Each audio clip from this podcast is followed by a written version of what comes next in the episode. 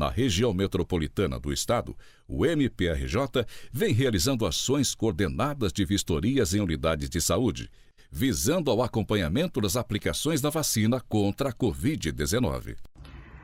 O Ministério Público do Rio de Janeiro, por meio da segunda Promotoria de Justiça da Tutela Coletiva da Saúde da região metropolitana 2, tem é, recebido inúmeras ouvidorias relacionadas a irregularidades do processo de vacinação. Então, a partir daí, nós resolvemos fazer fiscalizações nos locais de vacinação e também nos, nas centrais municipais da rede de frio. É, nas centrais, a gente observa o fluxo da vacina, desde o momento do recebimento da vacina, forma de armazenamento, de registro, até o momento da distribuição dessa vacina para as unidades de saúde, onde há a sala de vacinação.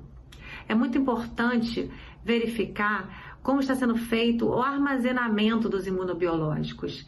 Segundo o Plano Nacional de Operacionalização da Vacinação do Ministério da Saúde e também o Manual de Frio, o armazenamento recomendável é que seja em câmaras refrigeradas com autonomia de 72 horas. O que a gente tem verificado em muitos lugares é a inexistência de câmaras frias e sim geladeiras domésticas muitas vezes com temperaturas inadequadas. A temperatura preconizada é de 2 a 8 graus para manutenção do imunobiológico. Muitas vezes essa temperatura está negativa. Nós verificamos também se há segurança nos locais de armazenamento da vacina e também para o transporte da vacina e nos pontos de vacinação. Além disso, aferimos como o município tem se organizado para evitar perda de doses da vacina no caso dos frascos multidoses. Isso tem sido um problema em vários municípios. Em relação aos mecanismos de controle, deve ser feito um registro das pessoas vacinadas. Então é importante aferir como vem sendo feito esse registro e se vem sendo alimentado corretamente diariamente o sistema de informações do Programa Nacional de Imunização do Ministério da Saúde. Esse sistema informatizado do Ministério da Saúde, ele permite um monitoramento do vacinado e também é, evita duplicidade de vacinação. Só que em muitos lugares, é, muitos pontos de vacinação, não há internet. Então, essa, essas informações elas são registradas de forma manual. E em um segundo momento, essas informações são passadas é, para o sistema, para o SIPNI, que é esse sistema informatizado do Ministério da Saúde. É, o registro dos vacinados ele é muito importante também para é, uma aferição do, do respeito aos grupos prioritários.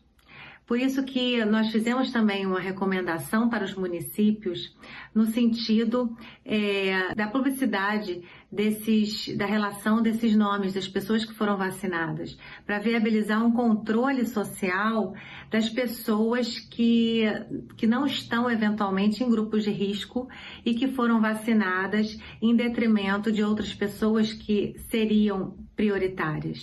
Nos pontos de vacinação, a gente também verifica o fluxo da vacina, desde o momento do recebimento da vacina naquela unidade de saúde até o momento do recolhimento das doses eventualmente não utilizadas eh, e os frascos vazios. Como é feito esse descarte?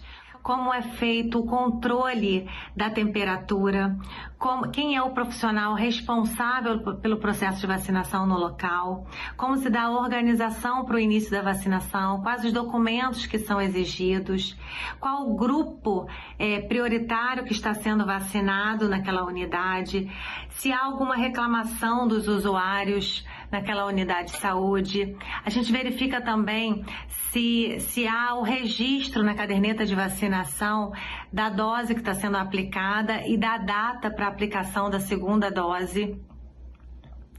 Como é feito o manuseio no caso de frascos multidoses? como é a organização para evitar a perda de doses.